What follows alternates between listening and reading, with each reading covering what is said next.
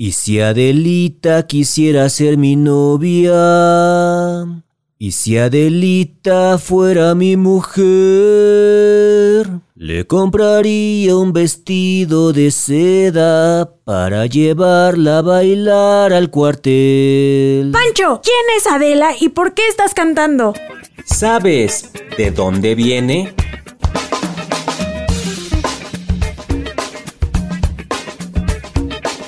Las Adelitas. ¿De dónde viene? Cada 20 de noviembre se conmemora el Día de la Revolución Mexicana, un movimiento liderado por Francisco I. Madero que se levantó en armas contra el poder de Porfirio Díaz, que llevaba más de 30 años en el poder. Dentro de este movimiento participaron hombres que abandonaban sus trabajos en el campo, su estatus social, sus familias e incluso pelearon al lado de sus seres queridos. Pero el movimiento no habría tenido éxito sin la participación de las mujeres. No solo desempeñaban trabajos de cocina, eran enfermeras, ayudantes e incluso se convertían en soldaderas usando armas y hasta podían convertirse en generales. Adelante, mis valientes. Para poder hacerlo, las mujeres dejaban su lado femenino y se hacían pasar por hombres. Oiga, mi general, Qué bonitos ojos tiene. Pero al ser descubiertas, las desacreditaban de su trabajo y eran relevadas de sus puestos debido a las creencias machistas de la época como en el caso de Petra Herrera, quien se hizo llamar Pedro Herrera y llegó a ser coronel, pero el grado de general le fue negado primero por Villa y luego por Carranza. Aún así la figura femenina fue muy importante, tanto que aquí nació la imagen de la mujer revolucionaria de aquel tiempo, la cual fue llamada con un nombre que todos conocemos, Adelita. Adelita. Pero, ¿de dónde viene?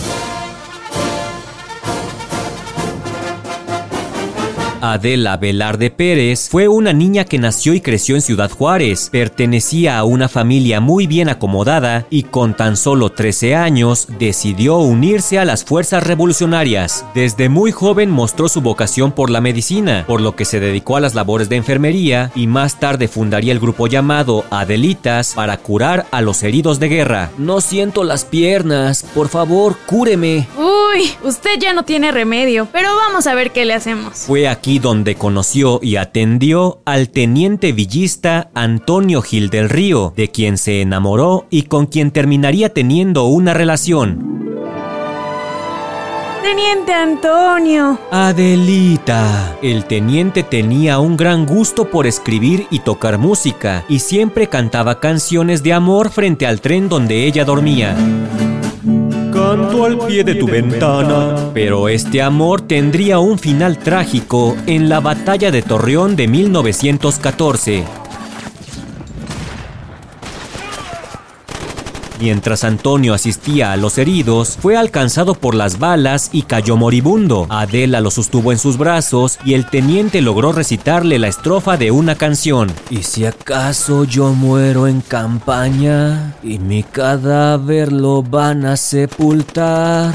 Adelita, por Dios, te lo ruego, que con tus ojos me vas a llorar. Con sus últimas palabras, el teniente logró indicarle a Adela que dentro de su mochila había un obsequio para ella. Adela, al buscar entre las pertenencias del teniente, encontró una hoja doblada que tenía escrita una canción que era un corrido con su nombre. Adela la entregó a los músicos de la brigada y tiempo después, de la mano de Luis Reyes, la canción se convertiría en un himno dentro de la revolución.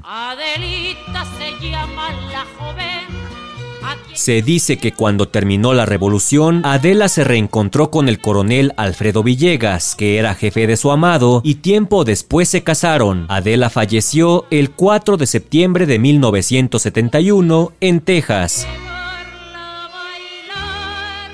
¿De dónde viene? Un podcast de El Universal.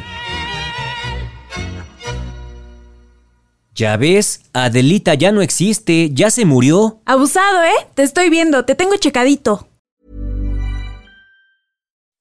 When you make decisions for your company, you look for the no-brainers. If you have a lot of mailing to do, stamps.com is the ultimate no-brainer. Use the Stamps.com mobile app to mail everything you need to keep your business running with up to 89% off USPS and UPS. Make the same no brainer decision as over 1 million other businesses with Stamps.com. Use code PROGRAM for a special offer. That's Stamps.com code PROGRAM.